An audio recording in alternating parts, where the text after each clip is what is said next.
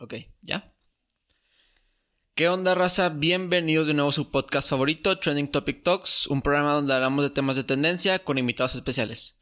El día de hoy me complace tener como una invitada a Carla Marentis. Carla, ¿cómo estás? Hola, Fede, muy bien, gracias, gracias por la invitación. No, hombre, a ti por darte la vuelta.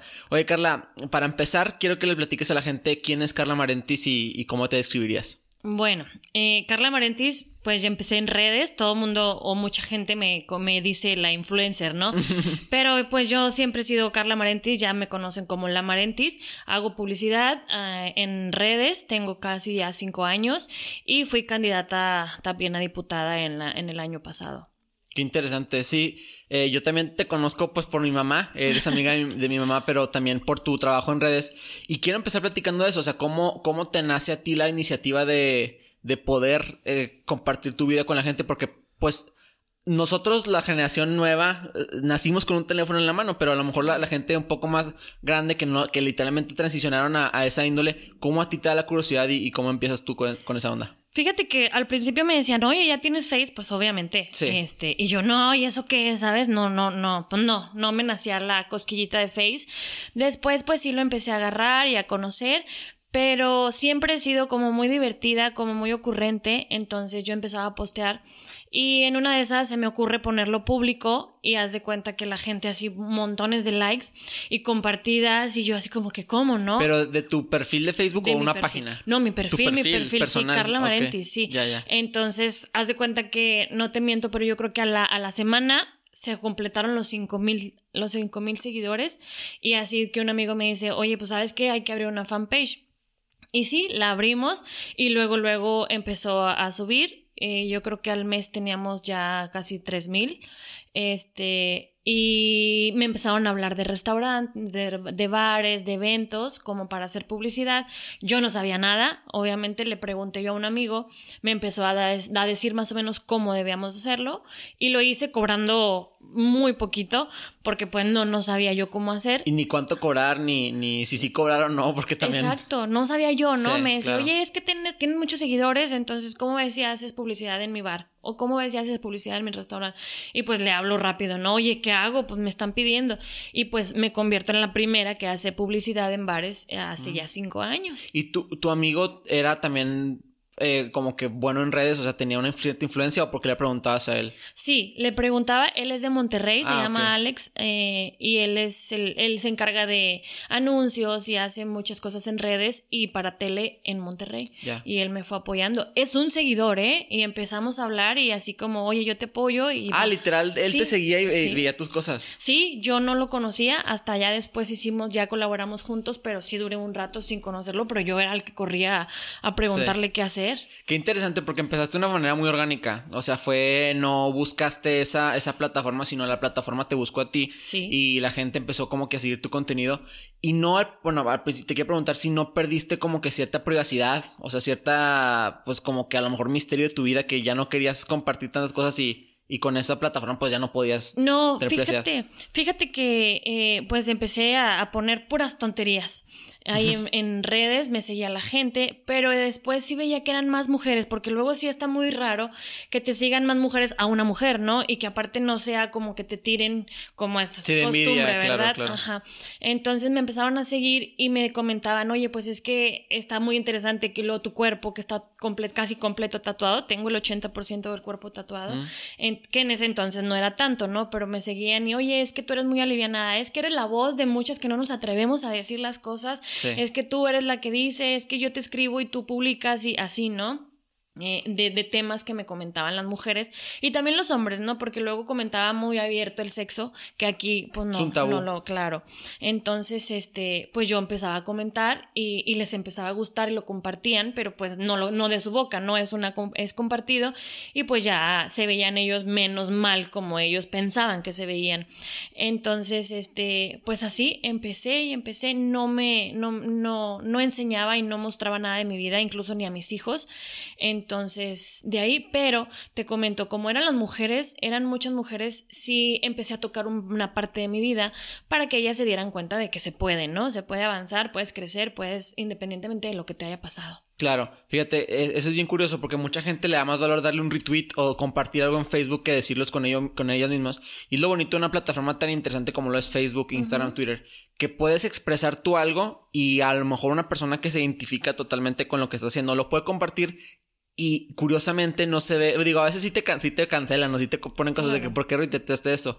O también hay veces que, que, sacan tweets o retweets de personas de ahorita, de hace 10, 15 años y, dices, ¿por qué retuiteaste eso? Pero sí está muy interesante y, me imagino que se sentía padre al principio que decías, no, como que yo no lo hago para, para que la gente lo vea, pero lo hago porque a mí me gusta. Fíjate que aquí el programa vino un chavo que se llama Jetus Prime y él comparte también que empezó en Instagram porque ya, ya Facebook como que en estos momentos ya no era tan, tan relevante para ciertas cosas.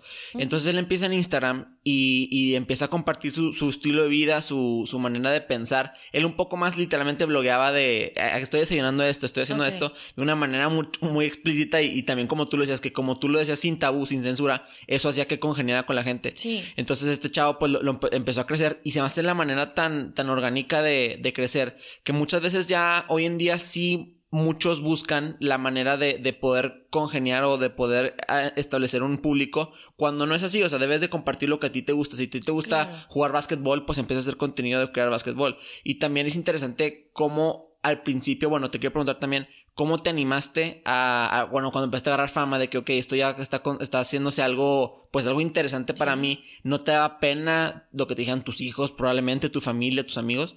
Fíjate que no. Bueno, yo cuando estaba, era adolescente, estudié teatro, entonces estudié teatro, actuación, baile, canto, danza, acrobacias. Constante exposición en sí, con la entonces pierdes la, vergüenza, pero sí, por ejemplo, al principio, pues sí empiezan las de, es que tu mamá, es que de tu, tu hermana, es que guau, guau, ¿no? Entonces, eh, pues yo hablé con mis hijos luego, luego, porque de hecho yo posteaba cosas y mi hijo a un lado, entonces, hijo es un personaje o, igual y soy yo, ¿no? Pero ya se volvió, no tanto que sean diferentes la Marentis o Carla la Marentis, sino es un personaje o que la gente conoce la parte de la Marentis que yo quería mostrar. Entonces, mi hijo, mis hijos entendieron perfecto y hasta la fecha ¿eh? me apoyan muchísimo. ¿Nunca te ha pasado que ha trascendido tu personaje a la vida real o viceversa, que a lo mejor llegas y no estás con el chip activado en un, en un video, en un programa, algo así que no? Yo creo que no, el que Carla Marentis no se ponga el chip de la Marentis no ha funcionado, digo, no, no me ha sucedido, pero sí la Marentis eh, a veces en Carla, en Carla Marenti, ¿no? A ver, de repente sí se me va y ay, no, no, no debo de sacar eso aquí, ¿no? Digo, a veces en reuniones, eh, pues soy la más seria, cuando en redes soy la más desmadrosa. Eh, y así, ¿no? Sí, es interesante como que mantener una faceta y tanto así que, que digo, hemos hablado un par de veces y siempre me has parecido la misma tipo de persona, aunque en redes no eres tan, tan personaje como por ejemplo lo son otras personas, de que sí literalmente imagínate cepillín. O sea, no puedes ser cepillín en la reunión o en la fiesta de tus papás cuando, cuando eres payaso eh, en tu laboral. Y, y sí se me hace como que interesante, tienes que mantener cierta eh, como que virtud de, de, los dos, o sea, de, que Carla en, tu, que Carla se vea en la Marentis y la Marentis se vea en Carla. Claro. Pero, pero también mantener una sinergia entre los dos, ¿no? Claro, y aparte porque en sí eres tú mismo, ¿no? O sea, ese personaje de la Marentis, pues lo crea Carla Marentis, ¿no? Y eres tú. Y yo creo que sí fui así siempre de cotorra, de, de, de, de alburera, de decir peladeces, pero conforme vas creciendo, pues vas como que cambiándote el chip, ¿no? Claro. Para como la sociedad está. ¿Tú acabas prepa y nunca te dio por estudiar comunicación o estudiar algo así de medios? Fíjate que no, te digo, estudié, terminé la prepa, estudié teatro, estudié tres años teatro, salí de gira a todo el país, hice cuentos para la SEP, hice eh, unos videos de capacitación para unas gasolineras de aquí de Torreón, hice para el estadio también unos anuncios para un, periódico local y e hice varias cositas ahí de, publicidad, pero yo creo que es nato, ¿no? O sea, el, poder expresar o el poder hablar y aparte pues en el teatro te enseñan a, gesticular y pues yo creo que de ahí también el, yo poder hablar y hablar y hablar que no me para la boca. Sí, saca las herramientas de donde te las den, o sea, mucha gente habla de, de que tipo si un proyecto sale fallido, digamos, tienes un restaurante y el restaurante al final no no congenia, pues no le veas, no lo veas como fallé un restaurante, no, más bien ahora sé administrar ciertas cosas, sé utilizar Excel que para utilizar el, eh, para administrar el restaurante, cosas así. Y tú lo mismo, o sea, a lo mejor no te convertiste en la, en, la exponente del teatro como tú lo, lo, hubieras querido o, otra cosa, pero sacaste las habilidades de ahí. O sea, yo, por ejemplo, si el día de mañana este podcast no llega donde yo quiero llegar, ya aprendí a editar, audio, ya aprendí a editar eh, ciertas cosas, ¿no? Sí, está muy interesante. ¿A ti nunca te interesó meterte a, a- al teatro de lleno? Fíjate que sí me, me gustó mucho, digo, el teatro es una base increíble para Sí. todo, porque también hice una teleserie eh, allá en Gómez, hice una teleserie eh, que fueron 27 capítulos, que al final de cuentas ni salieron, pero los grabamos, fue cansadísimo, pero bueno, los hicimos de tele, entonces es una base el teatro. No pensé a lo mejor en más allá, porque el teatro pues no es tan bien pagado aquí, ¿no? Y pues yo am, de esas veces que te enamoras y dejé el teatro y tuve a mis hijos, entonces ya no, bueno, a mi hijo el más grande y ya no me dediqué a eso, ya después te digo que hice los anuncios y así, pero ya era más como mi casa, ¿no? Que jamás pensé yo poder llegar a redes, porque en ese entonces pues todavía no existía redes, estoy hablándote del 2003. Sí, no. Entonces Internet todavía- muy apenas, no, ¿no? Ajá, no, bueno, y Face, Face todavía no existía en el existía. 2003. En- yo creo que empezó como en el 2006 más o menos Facebook, que fue cuando me decían, ya tenía yo a mi segunda hija, y pues no, yo lo veía como una red social, pero tampoco lo usaba porque me dedicaba a mi casa y Claro. todo. Ya empecé yo con esto, te digo, hace cinco años, y, pero pues jamás me imaginé de, de ser teatrera Claro. a, a ser ahora influencer Sí. o como me dicen que no me gusta, ¿eh? que me digan influencer. Cuéntame, ¿cómo es trabajar con ciertas redes? Porque tú fuiste de las pioneras, entonces me imagino que al principio no entendían la, la, manera con trabajar con un individuo, en cambio con una institución mucho más seria como lo está a lo mejor Televisa o, o ESPN, ¿sabes? ¿Cómo, ¿Cómo se aproximan las redes al, al principio las marcas contigo y cómo te daban la libertad creativa para tú poder hacer los anuncios como tú quisieras? Yo creo que como ellos me veían así, tal cual auténtica y como soy de hablar y decir, eh, fueron que se me acercaron y, oye, ¿sabes qué? Nada más, quiero que me hagas publicidad. Ok, fue cuando... Nunca te decían platiqué. cómo específicamente. No, nunca. Fíjate que nada, ¿eh? Nunca. Eh, yo les proponía, pero por ejemplo, yo sí eh, de repente en redes era un poquito más grosera o decía alguna mala palabra, pero ya en, en, en, en el negocio o en el local o en el evento o en fin, no los decía porque ya ahí yo vendía el local, ¿no? O el, el, el evento o el restaurante, no Carla Marenti, ¿no? Sí. Carla Marenti te está vendiendo la publicidad, pero sí me restringía muchísimo en decir groserías, no las hacía.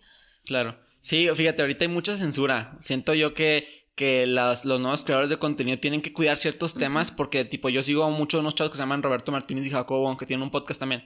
Un saludo. Y, y ellos, Roberto cuenta cómo en su página de Facebook habla de la droga que es el DMT. Entonces, en esta droga no puede, él no puede hablar en Facebook de eso porque mucha gente lo va a reportar. Porque Claro. también tienes que conocer las plataformas diferentes. Digo, en Facebook a lo mejor son gente más, más grande, en Instagram chavos y también gente grande, en YouTube de todo. Entonces, también saber identificar ¿Cuál es tu público? cuál es tu público, ¿no? Sí. Exactamente. Tú, por ejemplo, empiezas con Facebook y ya estabas bastante pegada con Facebook. ¿Cuándo trans- transicionas a Instagram? O sea, porque también veo que eres bastante activa en Instagram. ¿Cómo, cómo pasa eso? Bueno, en Instagram empecé también hace como dos años, pero no le di mucho seguimiento y, y le paré porque eran más el movimiento en, en- en Facebook. Ujú. Lo paré un rato y luego ya después volví, pero a raíz de la campaña de, la, de, de política, ¿no? Y en Twitter empecé también hace como, también como dos años, tres años más o menos, pero es totalmente público, diferentísimo. Y aparte que eh, en Twitter pues no te, no te restringen nada, entonces la gente como que luego llega a ser más grosera o te, te atacan más, que no me sucede. La verdad es Sí, que... son bien tóxicos en sí, Twitter. Pero fíjate que no me sucede. Yo creo que de los, del 100% de los seguidores, eh, el 90% me quieren muchísimo, Sí. gracias a Dios, ¿no? Yo creo por lo mismo, por ser auténtica, porque les contesto, porque platico, porque los... De 100 comentarios que pueda tener, a los 100 les contesto. Y te siguen porque realmente creen en tu contenido, no porque tú lo empujaste en sus Exacto, gargantas. porque no soy grosera con ellos, ¿no? Y aparte de verdad, ¿eh? Luego me, me escriben personas que tienen dos, tres meses sin que me, me escriban y luego me, me ponen otra vez, me postean y yo, hey, ¿dónde estabas? O sea, me acuerdo casi de todos los que me, me escriben. Mm, sí, entonces ellos, ellos, eh, eso les gusta, ¿no? Porque Sí. estoy al pendiente y sí los conozco a muchos, no físicamente, pero sé historias de muchos. Sí es bien importante tener un tacto con tu público, porque así les das como que la puerta de que, ah, Carla no solamente es una persona a la que yo sigo, sino es una amiga, de que aunque sea virtual, de que sabe a lo mejor, quizás no le contestes, porque, no, porque me imagino que no tienes la oportunidad de contestar los, los de- las decenas de, de mensajes, pero sí entender que, ok, Carla sabe que, que yo estoy pasando por este problema, y muchas veces lo que hacen muchos creadores de contenido es, subir una historia que digan, muchos me han dicho que tienen problemas de esta índole, me encantaría explica- explicarles lo que yo siento de, de este problema, ¿no?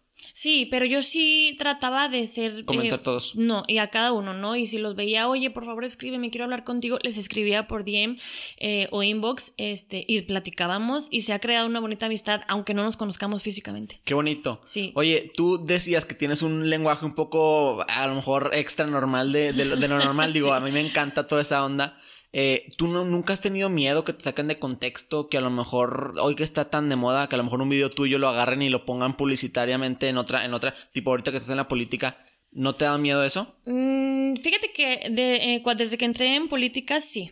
Ahí fue donde, no tanto miedo, ¿no? Pero sí el cuidar, el cuidar la imagen, porque pues hay tanta gente que nada más está viendo en qué momento te equivocas para poder Sí, abusar de eso o poder usarlo en tu contra. Entonces sí, a raíz de, de que fui candidata, empecé, sí se cambió mu- cambié mucho mis redes, eh, ya mi vocabulario ya es un poco más eh, Moderado. moderado, pero sigo diciendo, sí, sí, y sigo, ya no posteo tanta vulgaridad como antes, pero por lo mismo, ¿no? Porque la carrera política empecé ya el año pasado y pues continúo. Claro. Cuéntame, ¿cómo empiezas tú con la onda de la política? ¿Siempre te ha gustado? ¿Tus papás eran políticos? Cuéntanos, ¿cómo No sabía nada de política, nada. Digo, todo el mundo somos políticos a fin de cuentas, Sí. ¿no?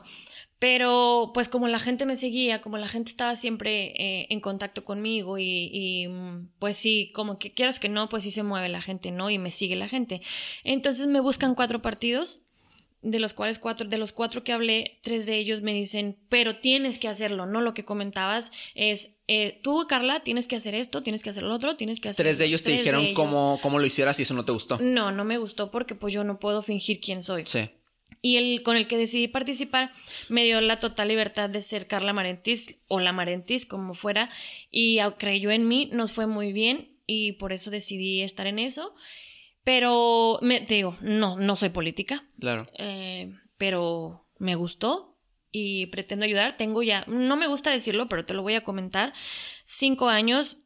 El año pasado fue con, con política, pero aunado a eso, bueno, son cuatro años atrás que he hecho el labor social de repartir despensas, juguetes, eh, cobertores, chamarras, ropa hacia la gente de Ah, escasos qué, recursos. qué bonito. Es que la política al final de cuentas es eso, ¿no? O sea, el servicio a las- el, el servicio a la comunidad de, de poder darle a, a tu a tu lugar, a tu, a tu ciudad, a tu distrito, a lo que sea, algo de vuelta. Claro. Siento que ya se ha vuelto, digo, es el speech de toda la vida, ¿no? De- de lo mismo que se ha vuelto muy de dinero, muy de poder, muy cosas así. Claro. Eh, yo soy partidario de que la- a lo mejor la política debe ser filantrópica, de que si llegas, si tienes el tiempo, como tú lo decías, yo tengo el tiempo de, de entregar despensas, Sí. cobijas y lo demás. Eh, tú, por ejemplo, ¿no te gusta hablar de eso porque no te gusta presumirlo? Sí. O... Sí, no, no me gusta estar de, Sí. de presuntuosa, pero, eh, por ejemplo, ahorita, después de, de, las elecciones fueron en octubre, yo todavía a la fecha que estamos a, a Marzo. marzo, eh, sigo repartiendo despensas, sigo repartiendo medicamentos, porque juntamos muchísimos medicamentos y sigo repartiendo, sigo visitando a la gente de, del mi distrito o la gente que me habla, oiga, tendrá, oiga esto, oiga, entonces sigo yendo, independientemente de que ya no estoy ahorita en ese, en ese partido ni en ese distrito. Claro, qué bonito. Fíjate, yo soy más partidario de a lo mejor compartir lo que estás haciendo y no, no, no para presumir, simplemente yo siento que a la hora de compartir, obviamente te van a caer comentarios de por qué compartes, por qué lo haces y se supone que debe de ser un fila- de que filantrópico no debe de hacerlo, pero yo digo, eso, compartirlo, hace que una persona a lo mejor 10 te tiran de que, que está mal, pero a lo mejor una dice, ah, Fe- hasta por envidia, Fede, Fede les dio 10 despensas, ah, pues yo les voy a dar 11 para, Claro. para ganarle. O sea, a lo mejor hace un, algo, un, un tipo de iniciativa y como tú lo dices, tú creas una influencia con tus seguidores. Entonces, está, está padre de que, imagínate, lo compartes y 10 mil personas van a decir, ok, Carla está haciendo esto, ah, pues yo también lo voy a hacer porque Carla lo está haciendo, ¿no? Sí, sí, ahora sí que o por gusto o por envidia o por Sí. ganar, ¿no? Pero sí, sí lo hacen, sí me ha tocado. Pero fíjate que luego lo hago y digo, la gente que, que nada más está viendo a ver qué haces para decir, lo haces por algún interés.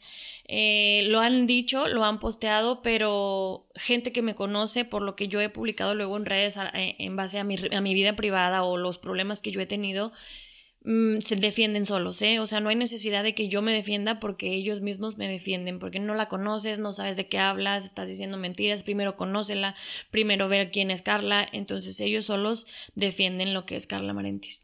Cuando estabas en la política, ¿a qué puesto estabas aspirando o Diputada local. ¿Cómo funciona ese proceso? O sea, me hace muy interesante cómo he visto muchos TikToks de que me equivoqué, me equivoqué y metí a mi abuelita en vez de la vacuna, la metí, ahora es diputada federal no, Bueno, ¿Cómo, ¿Cómo es el proceso? Tienes que ir a, en mi caso tengo que ir a Saltillo mm. para que... Porque estamos en Coahuila. Claro, estamos mm. en Coahuila, entonces tienes que ir a Saltillo, tomar ahí un cursito mm. y ya te hace tu, tu, o sea, firmas y todo para... todavía te esperas un rato porque tienen que aprobarlo y luego ya, pero son como un, más o menos un mes. ¿Y cualquiera puede ir o tienes que tener un respaldo? Ahorita para diputada local cualquiera puede inscribirse. Ah, O sea, siento que cualquiera persona que tenga una influencia grande en su comunidad podría ejercer un puesto así. Sí, puedes ir cualquiera por, por, partido independiente o puedes hablar a lo mejor con el partido o que ellos te hablen a ti para ver si puedes entrar en el partido que, que tú elijas, vamos. Ah, qué interesante. Sí, sí, pues y tú, por ejemplo, eh, en, en, ese aspecto, ¿te eliges el distrito o te no, eliges? ellos te eligen. ¿Por dónde naces tú o qué? no,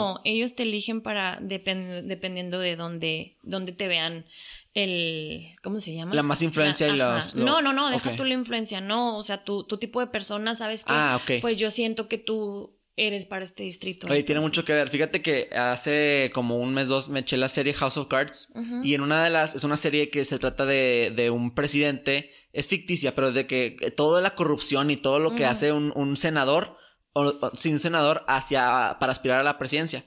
Entonces el senador empieza de que el presidente le promete, spoiler alert, perdón, el presidente le promete de que llegar a cierto puesto, total no llega, entonces él empieza a hacer un plan maestro para poder llegar a la presidencia chingándose a todas las personas que están ahí, o sea, arriba de él. Entonces llega un momento en la serie donde la esposa quiere ser parte de, quiere ser diputada en, en, en, alguna zona y le dicen de que es que es un vecindario totalmente afroamericano tú no vas a, congeniar aquí, ¿no? Y también eso es súper importante con la psicología de las personas que tienes que identificarte. Digo, a lo mejor está mal porque lo vemos de una manera más, en México más clasista, ¿no? Pero sí es interesante cómo tienes que ser inteligente en dónde vas a llegar y, dónde no. Sí, claro, saber dónde pisar y con quién, ¿no? Porque sí, mucha gente no vas a poner a la gente que, porque me tocó ver a personas de otro, de otro partido que luego les tocaba el mismo distrito, pero así como no dejaba que se les acercaran, ¿sabes? Como entonces, ay, sí, gracias, pero de lejitos. Y yo la verdad no, ¿eh? Porque tengo cinco años con cualquier tipo de persona y tengo muchos conocidos, gracias a Dios, de cualquier clase social. ¿Eso te lo inculcaron tus papás? ¿Lo aprendiste a lo mejor en la iglesia? ¿Lo aprendiste no, en algún bueno, mi mamá siempre, siempre fue así como no, no seas clasista, ¿no? Mm. Eh, y aparte la vida, la vida te la va poniendo, sí. O sea, pero la, la onda de, de, darle a los demás, siempre te nació eso. Sabes que no. Lo que pasa es que yo estuve en un refugio para mujeres golpeadas. Mm. Yo estuve, eh, pues sí, batallé muchísimo. Eh, viví algún tiempo con amigos y amigas y así. Fue cuando me quitaron a mis hijos y cuando tuve ahí un, un pasado muy, muy turbio. Eh, y, de, y de ahí, ¿no? Porque pues padecí hambres. Y yo creo que por eso porque sé, sé, lo que se siente.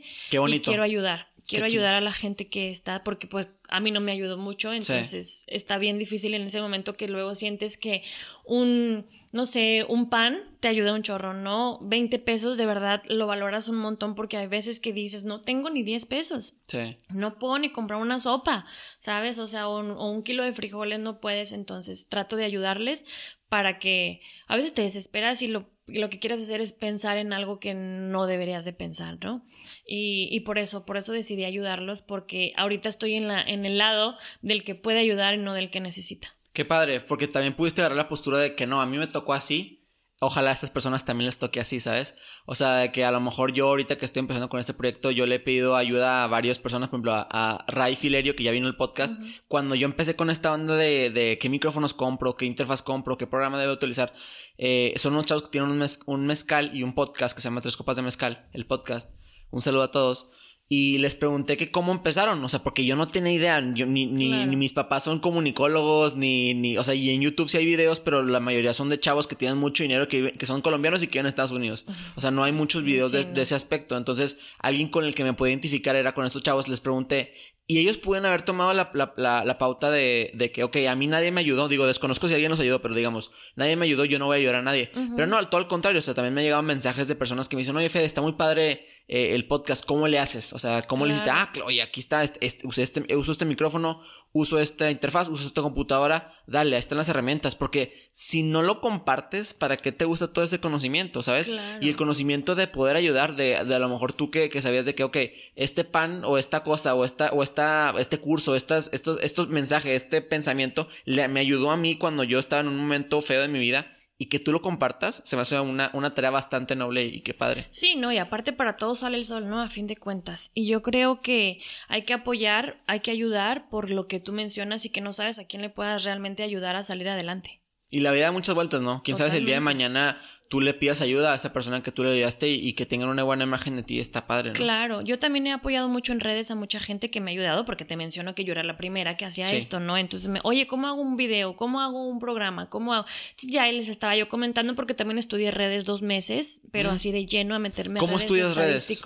Con unas personas que tienen, eh, pues, se, se eh, estudian marketing o enseñan marketing mm. y me enseñaron, me enseñaron dos, dos, fueron dos meses, pero así como muy, muy intenso porque estábamos entrando en otra campaña que traía y eh, pues estadísticas, cuáles son tus puntos, cuáles son tus horarios, cuáles son las personas que más rápido, digo que más te siguen, cuáles son la, todo, ¿no? O sea, te enseñan todo, todo y me aventé dos meses de eso, pero te digo, sí he apoyado a mucha gente, pero también es bien importante, Fede, porque hay personas que son bien mal agradecidas, ¿no? O sea, les das el tip o les dices las cosas, oye, no, mira, haz esto, haz lo otro, te puede funcionar.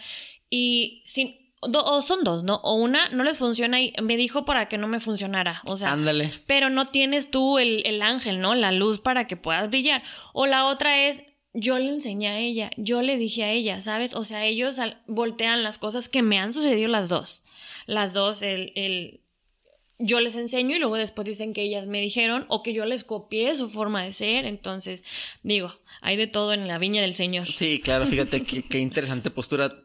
A mí siento que a veces me falta un poco de malicia con la gente eh, y si es, si es coherentemente pensar que, que no siempre a lo mejor lo hacen con la mejor actitud, sí pasa, que, te, que te dicen algo para desviarte de tu camino y también es, y también es interesante saber de que, de que obviamente si, si estás empezando un proyecto, estudiar un poco de, de lo que estás así tratando de hacer. Si tienes un restaurante, o sea, aprende un poco de contabilidad, aprende un poco de, de, servicio al cliente, aprende un poco de la cocina para que no te hagan menso de que en, en, cualquier aspecto, ¿no? Sí, no, y por ejemplo en redes mucho lo ves fácil así de, ay, hago un programa en Facebook y ya, ¿no?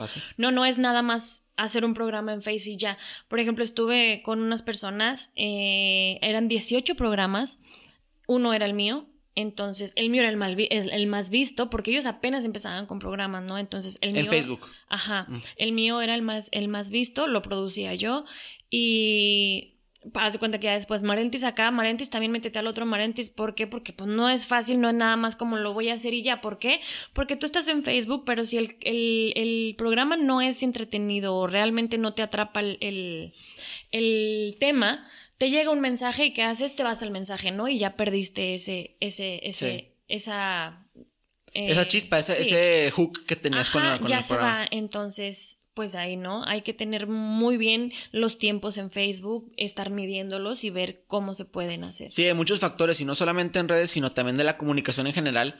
Existen las, las pláticas TED, que son de que súper famosísimas en todo, en todo el mundo, que hablan de que una plática no debe durar más de 18 minutos. Exacto. Y que los primeros 8 segundos de una plática son fundamentales porque que te digan algo fuerte es, me voy a quedar en esta plática y más que ahorita se están distribuyendo muchísimo más por internet que, que, una persona.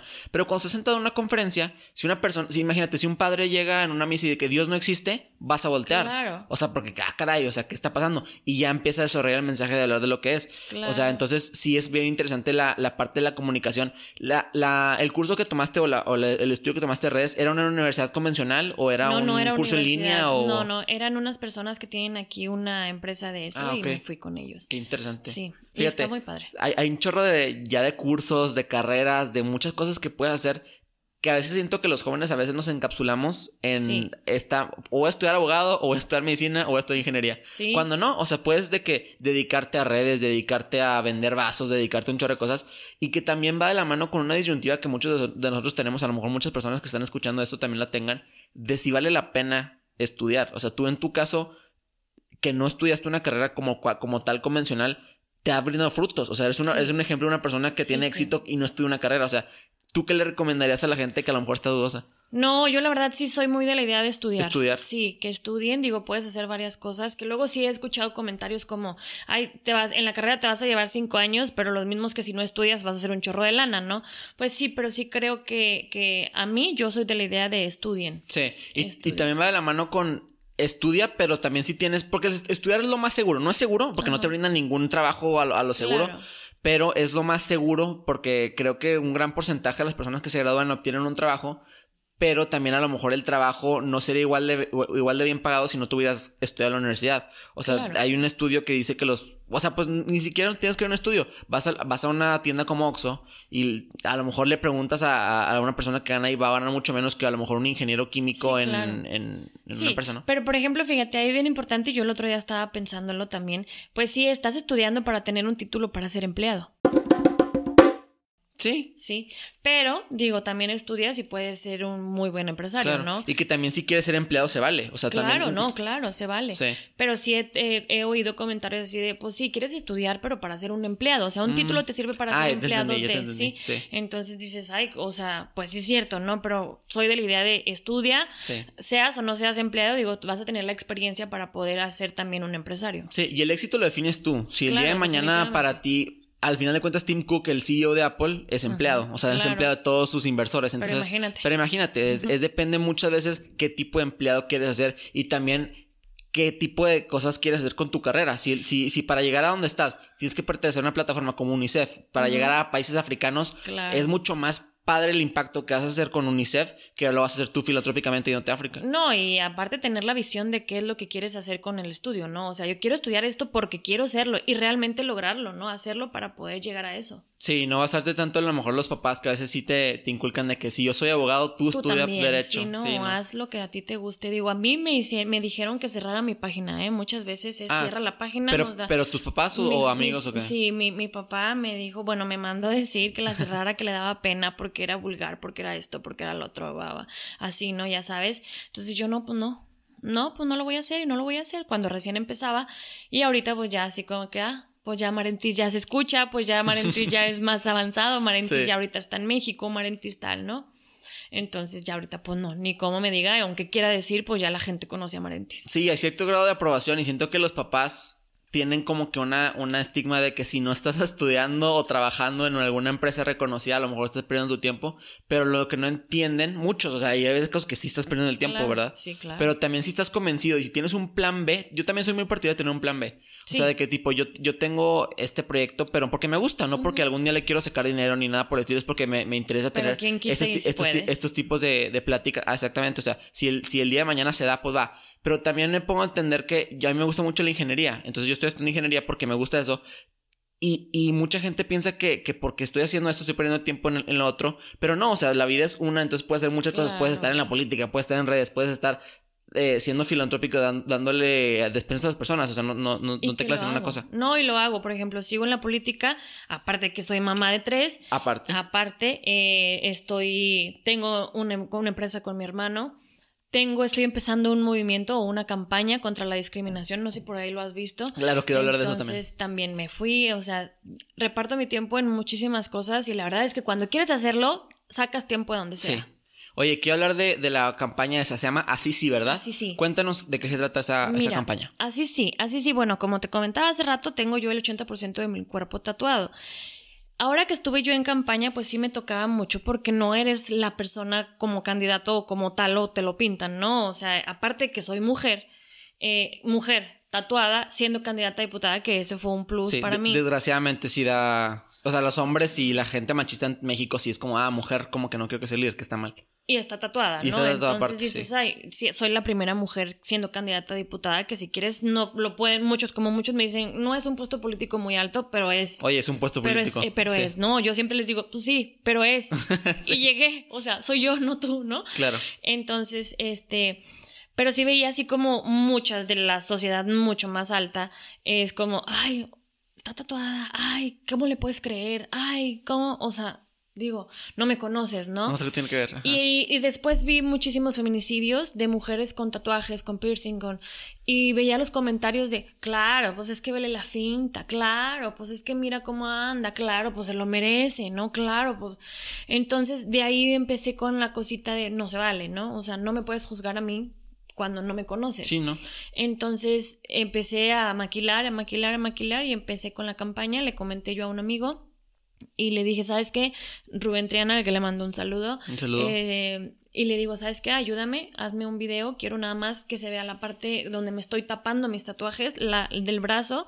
Nada más es un minuto 15 de ese primer video, como una pre-campaña. Sí, sí, he visto que es con un tipo de maquillaje, ¿no? Maquillaje, ajá. Me lo tapo con, con maquillaje y nada más hace cuenta con música, no se habla y ya nada más al final. Así sí, así sí, porque así sí, sin tatuajes, sí soy eh, apta para ser la mamá de tus hijos o tu novia o, la, o no sé, la maestra. Ya valgo, o, ajá. Ajá, ya valgo, así, nada más. Así sí me puedes defender si yo soy víctima de un feminicidio porque no tengo tatuajes, cuando estás viendo la apariencia, no la esencia, ¿no? Claro, sí, qué, qué fuerte, porque en México desgraciadamente tenemos todavía la, la ideología de el que el tatuaje es algo malo, O, de, o de mala procedencia, ¿no? Lo asocian siempre, ¿no? desgraciadamente lo asocian con personas delincuentes, malos, perversos, etcétera. Sí. Que a lo mejor al principio, digo, desconozco totalmente. Me imagino que al principio todo sale de algo, ¿no? Imagino que al principio eh, eh, en las culturas antiguas mayas o no sé dónde venga el tatuaje, algo, algo era ahí de que a lo mejor un ejemplo de una persona que se tatuó hizo algo malo. No, no, no fue al principio. ¿O de dónde sale eso? Antes, se hace cuenta, hasta donde yo tengo entendido en la cárcel, pues los definían así, ¿no? Como, mm. como eh, por sectores, tipo, no, tú traes esto, tú eres de este bando, tú eres de este bando, entonces ahí era donde empezaron más los tatuajes, pero los tatuajes vienen de mucho tiempo atrás y es arte, ¿no? Y ahorita ya digo, cualquier persona lo trae, cualquier persona trae un tatuaje, nada más que yo traigo yo creo que en exceso de lo que han visto. Pues no en exceso, o sea, simplemente es parte de tu cuerpo, es parte de un arte de, de lo que tú quieras hacer tanto, así que ya hay procesos para quitar tatuajes y no te gusta, o sea, ya no es algo tan tan, tan permanente y ni, mal visto como, como hace 20 años, totalmente. Fíjate que yo estaba en, yo estoy en preparatoria y en secundaria eh, en un colegio aquí en Torreón y yo tuve un profesor que él tenía todo tatuado el, brazo izquierdo y siempre lo veía con una manga, siempre tenía una manga y a mí se me hacía interesante cómo cuando lo veía corriendo en las tardes alrededor de, alrededor de la escuela, yo no lo veía, lo veía sin la manga y solamente en la escuela lo veía con la manga. Y un día le pregunté, o sea, ¿por qué te pones esa manga? O sea, me dijo, es que no me dejan aquí trabajar por, por los tatuajes. O sea, si me, si me discriminan de que eres un tipo totalmente capacitado, estudió de, de, las mejores universidades de Estados Unidos, tienes un nivel de inglés muy bueno, un nivel de español también como para ser profesor, pero simplemente por el hecho de los tatuajes le cerró la puerta. Exacto, entonces de eso es lo que yo quiero tratar. Es el primer tema, ya fui a hacer ahora, me fui a México, ahora que está, me están apoyando ahí a Cadena Trendy, es a nivel nacional, también está dentro de la, de la campaña, de este movimiento. Y fui a hacer ya el segundo video, que es el testimonio mío, el de los tatuajes. ¿Por qué? Por lo que te mencionaba ahorita, ¿no? El así sí me puedo ver, o sea, así como tú me ves, así tapándome mis tatuajes, así como tú me ves, te puedo eh, eh, dar o puedes ver a la mujer que todo mundo o que la sociedad rige, ¿no? Pero pues es la realidad, o sea, yo soy una persona que tengo 40 años, que soy mamá soltera, que soy, que tengo la fábrica, que tengo una fábrica, que he sido candidata a diputada, que, etcétera, ¿no? Entonces no te dejes guiar por la apariencia, sino ve lo que, lo que valgo, ¿no? No a tus ojos, veme los míos y cómo te trato yo a ti. Sí, háblame, o sea, primero que nada, no juzgues un libro por su portada. Por la portada, ¿no? Y no nada más voy a tocar lo de los tatuajes, también voy a tocar lo de talla y peso, voy a tocar este, religión, voy a tocar enfermedad, voy a tocar embarazos, voy a tocar la mujer en general, lo que es el género, y también la comunidad LGBT. Después de esos, porque son varios videos, ya tenemos aproximadamente como 10 que van a salir cada mes más o menos, y después ya con hombres. No es una campaña feminista. Sí. Fíjate, a mí se me hace interesante porque en la onda de, la, de, lo políticamente correcto y de la onda de, segregar o de, o de como que establecer ciertos diferentes tipos de personas, eh, había un, había, hubo un momento donde una página de, videojuegos que se llama Steam sacó una sección de juegos LGBTQ.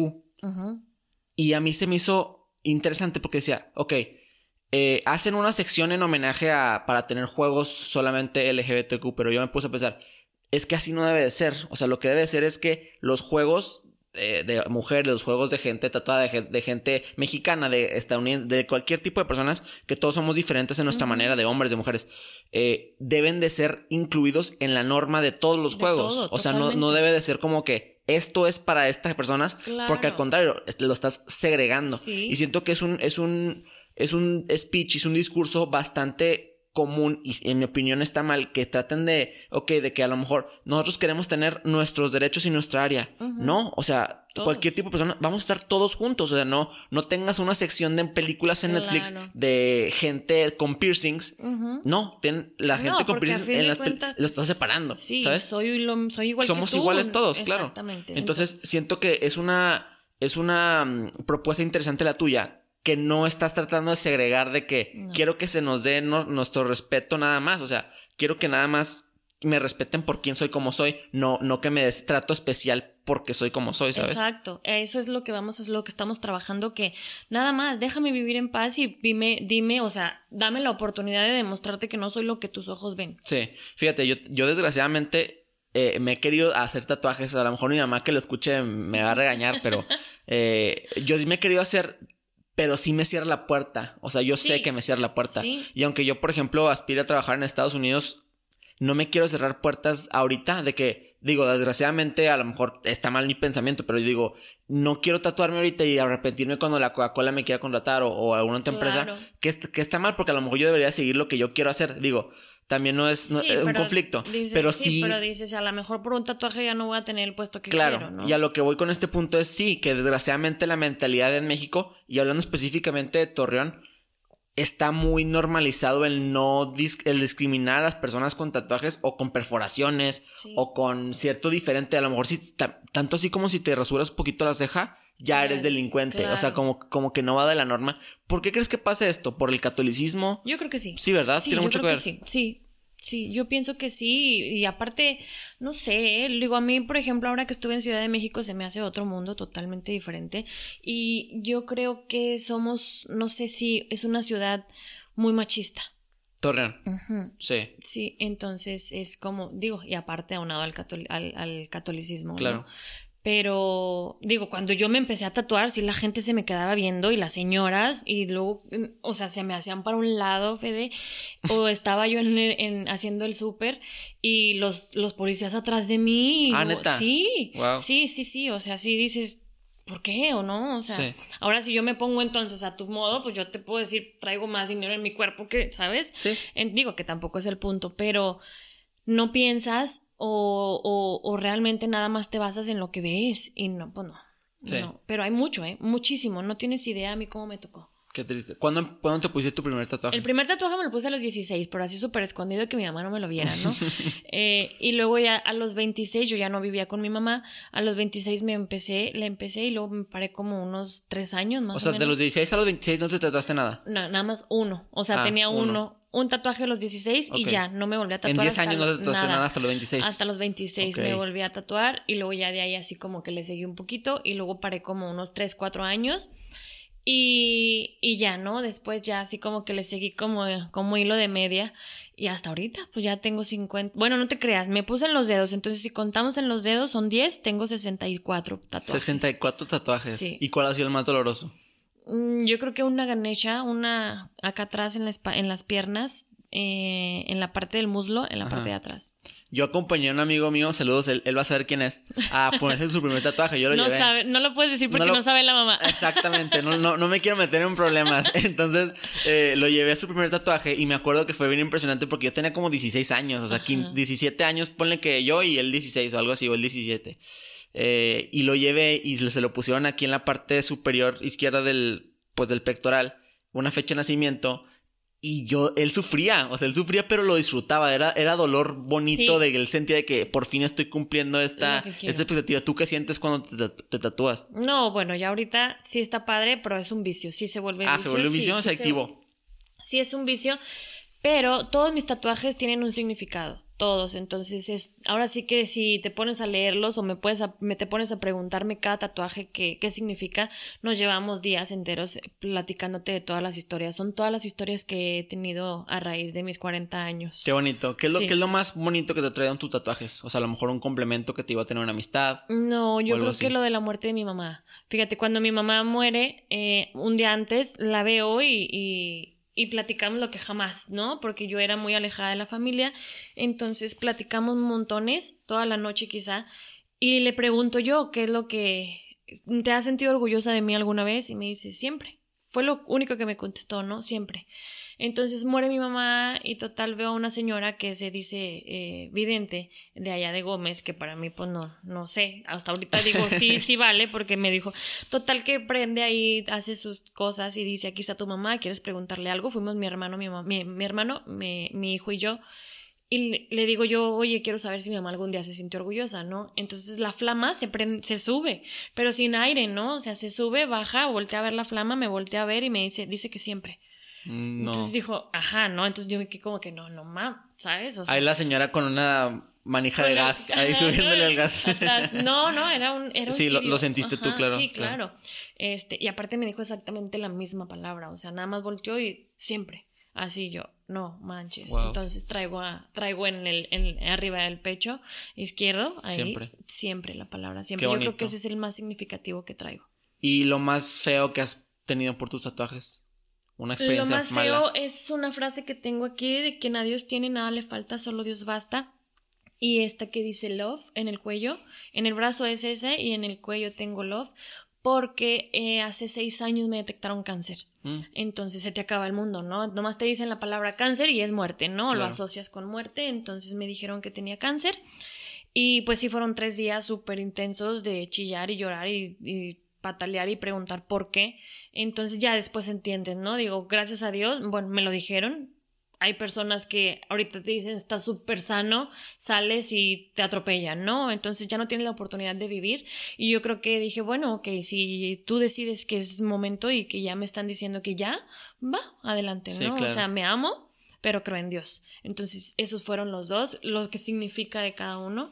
Literalmente polarizar la muerte y, o sea, la vida, lo que es lo que tú crees, claro. Sí, no, entonces tengo la oportunidad de vivir. Yo creo que a raíz de eso fue cuando empecé a vivir realmente como yo quería y lo que quería hacer. Qué interesante, Carla. Qué bonito. Oye, Carla, hace poquito vi en tu página de Facebook una participación en el canal 77. Sí. Y te quiero preguntar acerca de eso. ¿Siempre tú participas ahí constantemente? ¿Te invitaron ahí? No, fíjate que eh, con Sergi Más, ahí en Canal Trendy, saludos amigo. Eh, él y yo somos amigos de hace 23 años, trabajamos juntos en la teleserie, mm. la que te comenté al principio, ajá, éramos los mejores amigos ahí en la teleserie, ¿no? Pero muy curioso porque hace cuenta que somos amigos, pero nacimos el mismo día, el mismo año, el mismo mes, 10 ah, minutos de diferencia. Obviamente él es español, pues fueron 6 minutos 50, ¿no? De diferencia pero tenemos los mismos gustos, salimos vestidos así los mismos colores, decimos las mismas palabras al mismo, o sea, es la conexión súper fuerte. Él vive en México, tiene 20 años allá, empezó también conduciendo y de modelo y todo, tiene una carrera súper grande y le comenté lo del proyecto, lo de la campaña, lo del movimiento, entonces le encantó y estamos haciendo colaboración allá con, con, Canal, con Canal 77, que es de Trendy. Qué bonito el apoyo que he recibido, ¿no? Me imagino que va de la mano con la onda de, el nuevo pensamiento juvenil y, que el tatuaje no te, no te quita nada, o sea, y, deja tú el tatuaje. La discriminación en general, siento que siento que es un es un aspecto que sí debemos de tratar en, en Torreón y más porque somos una sociedad muy clasista, o sea, siento que yo sí he batallado a veces de, de ver amigos que, que, se sienten menos por no tener tal cosa o, o por no tener ciertas oportunidades cuando no sabes, o sea, y siento que nuestra ignorancia también me ha pasado, yo también he discriminado, o sea, todos hemos siento que, que alguna vez juzgado a alguien, pero siento que sí, cuando no entiendes y que eres joven y que no entiendes que el, día de mañana la vida puede cambiar tan rápido que a lo mejor el chavo que nunca tuvo nada lo va a tener todo. O, deja tú que lo tenga todo, que sea plenamente feliz y que, y que, y que realmente esté cumpliendo su sueño, ¿no? No, que lo tienes todo y un accidente o cualquier cosa, una enfermedad, se te acaba, ¿no? Entonces no hay que ser así, no, no, no hay que discriminar porque, como dices, la vida da muchísimas vueltas. Sí. Oye, Carla, quiero empezar a hablar de las tendencias del día de hoy. Es un programa de donde hablamos de temas que están en tendencia hoy en, México. La primera fue Molotov. porque el presidente dijo que declaró que eh, hay libertad de expresión sin aventar bombas Molotov porque se acerca el 8 de marzo, bueno, eh, ahorita El Día de la lo estamos- Mujer. el Día de la Mujer, eh, y muchas personas van a protestar afuera del Palacio Nacional. Tú quiero que, quiero que me, me digas qué opinas de las protestas pacíficas y, y las no pacíficas, o sea, ¿qué onda con eso? Ay, bueno, mira, ahora que estuve allá vi como el ángel, cómo está en restauración, el, eh, la Diana Cazadora y todo, y la verdad no estoy de acuerdo en nada de esas protestas así. Digo, hay muchísimas formas de, de pedirle el apoyo. Yo creo que ahora sí no sé si es una guerra de poder. También. De, de, de yo te voy a, a destrozar tus monumentos y voy a hacer un, un, un desmadre. Sí. Eh, Lo, lo pensé mucho. Voy a hacer un desmadre, pero él también soy el presidente y pues van a hacer las cosas a mi modo, ¿no? Entonces, digo, yo no comparto ninguna idea ya de lo que tenga el señor. Fíjate que yo también siento que eh, esas cositas tan singulares, porque son singularidades de, de eventos que pasan, manchan todo el movimiento feminista que está Sí, ocurriendo. no. Digo, yo soy feminista, o sea, yo soy partidaria de que el hombre y la mujer tienen los mismos derechos. Obviamente somos Sí, diferentes porque tenemos necesidades diferentes, tenemos eh, características fisiológicas totalmente diferentes, pero claro que compartimos un mismo mundo. Sí. Entonces tenemos que estar en, con sinergia y siento que se ha de, Desviado. desviado a hombres contra mujeres cuando es gente mala contra gente buena. Sí. O sea, y, y siento que estos, estos tipos de, de cosas, protestas totalmente violentas, no han... Para empezar, las protestas en México no dan garantía de nada. O sea, No. no me acuerdo ni una protesta en los últimos 50 años que haya llevado algo. No, no, no, no, para nada. Y aparte ahorita ya es como muy agresivo, ¿no? Sí, o sea, ya estás, ya estás peleando algo con cosas que ni al caso. Claro. Me refiero a, de- a de- desmadrar los Bombas Molotov, o sea. bombas o acero. digo, como, ¿por qué no? Te estás llevando gente inocente y ya te estás viendo tú igual de mal que lo que estás peleando. Sí, totalmente de acuerdo. Y, y como que polarizar cualquier aspecto y radicalizarse, o sea, es tranquilízate. eh, Existe una manera pacífica y coherente y educada. Siento yo que la manera más coherente de, de poder resolver un problema como este, el, el- claro que México es un país, ya lo hablamos, súper Sí. machista. Y si hay problemas de feminicidio, si hay problemas de, de opresión, de violaciones, claro que las hay. Pero la manera más coherente en la que yo veo es que, ok, si quieres empezar a, a reformar tu país, estudia, estudia, Claro. eh, trata de, como tú lo decías, ir con las personas en la calle y darles a, a las personas que a lo mejor tienen odio en su ser, tratar de cambiarle su perspectiva, porque el activismo en redes no existe en ese No. aspecto. Que tú publiques los 10, las 10 feminicidios que, que, que mataron el último año. Es bonito porque las das homenaje, pero no va a cambiar nada. No. O sea, desgraciadamente es la, la cruda realidad de que el activismo en redes no impacta tanto como que salgas a la calle a estudiar, a que, a que, a echarle ganas en tu trabajo, a, a poder A demostrar. a- a- y a las madres a, que eduquen bien a sus hijos, a, a- a tener una buena educación con el prójimo, para tú poder entender que México es un país que sí le da falta cambio, pero no, no, no con No violencia. modo, o sea, y también hay gente que justifica de que, ok, pero es parte de. Híjole, yo siento que no tiene la culpa nada Pepe el de la esquina que le saquearon su, su, su local por, por una protesta que no- él no tiene nada que ver. O sea, sí es, a lo mejor no es una popular tan popular entre, la, entre mi generación, que es la más aprensiva en ese aspecto, pero es, es, es, es coherencia pensar que no, no está bien pegarle a la gente, no, te, no sale molotov al Palacio no, Nacional, ¿sabes cómo? Imagínate, o sea, lanzar bombas al Palacio Nacional, ¿estás de acuerdo que un también eso afecta? Es un delito y también afecta a todos los ciudadanos. O sea, a todos nos afecta de alguna u otra manera, nos va a afectar. Y creo que, como dices, no, así no se arreglan las cosas. Claro. Eh, porque a fin de cuentas, pues es ahora les va a tomar el tiempo, no para atenderte, sino para reparar todos los daños que hiciste. Claro. La segunda tendencia fue cuando salga de vacaciones. Eso era un hashtag muy popular en Twitter porque una página que se llama Poetas Urbanos lanzó esta, esta propuesta para ganar followers y ganar seguidores. ¿Tú qué vas a hacer cuando se acabe la pandemia oficialmente? ¿Qué, ¿Yo qué voy a hacer? vas, ¿A dónde vas a viajar o qué quieres hacer? ¿Quieres ir a, a lo mejor quieres ir al estadio? ¿Quieres ir a... ¿Qué vas a hacer? No, fíjate que yo primero sí me desearía realmente que saber cuándo se va a acabar. Sí, no te ¿verdad? puedo decir cuándo o qué voy a hacer porque, como te lo dije, no sé. O sea, yo vivo el día y es como, ahora sí que como los, los eh, rehabilitados, ¿no? Un día a la vez. No sé, digo, hace un año que era nada más 15 días y ya tenemos un año, ¿no? Ya de sé. pandemia, entonces no, no sé. No sé qué haría. Fíjate que a mí me gustaría mucho viajar, aunque sea, digo, ya hace poquito fui a Los Cabos, pero ir, ir sin culpa, sin, sin, o sea, sin miedo de que vaya Sí. a pasar algo, sin a lo mejor porque yo entiendo que no se deb- no debía haber hacerlo, pero como que liberarte un poco sin culpa, sin cubrebocas, sin, sin hacer tantas Sí. cosas así, o sea, pierdes muchas cosas, ¿no? Sí, yo creo que sí, pero no sé, no, no, no, no, no me imagino que, o sea, no te puedo decir yo sí quiero, no, no me imagino. Ahorita no tengo ese tema así como a la mano de. Fíjate que yo también ir a un concierto me encantaría. Ah, yo creo que sí. O sea, ese sería uno, ir a un concierto sin, sin culpa. ¿No te pasa que luego ves una, una película y se están agarrando y, Y se y besan y, cubrebocas. güey, ponte cubrebocas, no mames, Sí. ¿sabes? Entonces sí, sí me pasa yo, ¿por qué se besa? Sí, no mames, sí, sí, sí pasa. O sea, yo, yo tengo una, una clase de film appreciation, de, de ver películas, y veo películas desde los 20 hasta el 2017, y, y luego de que digo, y su cubrebocas, o sea, digo, inherentemente en mi cabeza entra a la farmacia y, ah, te van a sacar porque no te pusiste cubrebocas, o de que no se puso gel, gel sanitizante. Sí, sí, Cuando van, pues, un año, o sea, no es Sí. tanto parte de tu vida, lo ves en una escala macro, y yo tengo 20 años, y un año de mis 20, o sea, han sido en pandemia, y ya cambió mi realidad Todo, totalmente. todo. Y Y- yo creo que va a ser, así se va a quedar, ¿no, Fede? No sé. Muchas cosas, ¿no? Sí, al menos el saludo también ya va a ser así, como de puños. Sí. Yo creo que ya no va a ser tanto un abrazo. Eh, y yo creo que usar cubrebocas a lo mejor cuando haya multitudes. Ándale, y también nos benefició en muchos aspectos porque en México sí nos hacía falta mucha celebridad. Sí. O sea, ibas a muchos establecimientos y la carne era de dudosa procedencia y Ya luego con la mano y luego les... No, no, no, era asquerosísimo. Sí. O sea, hubo un escandalito también en el Estadio Corona que servían cerveza de un, de un Sí, balde. me o sea, ahorita eso, imagínate, Imagínate. digo, eh, van a volver en unas cuantas semanas a- Ah, al mañana. estadio. Mañana, ¿verdad? Mañana Tienes razón. Eh, bueno, volvieron hace unas cuantas semanas porque lo vamos a subir cuando ya haya Ah, sido el juego.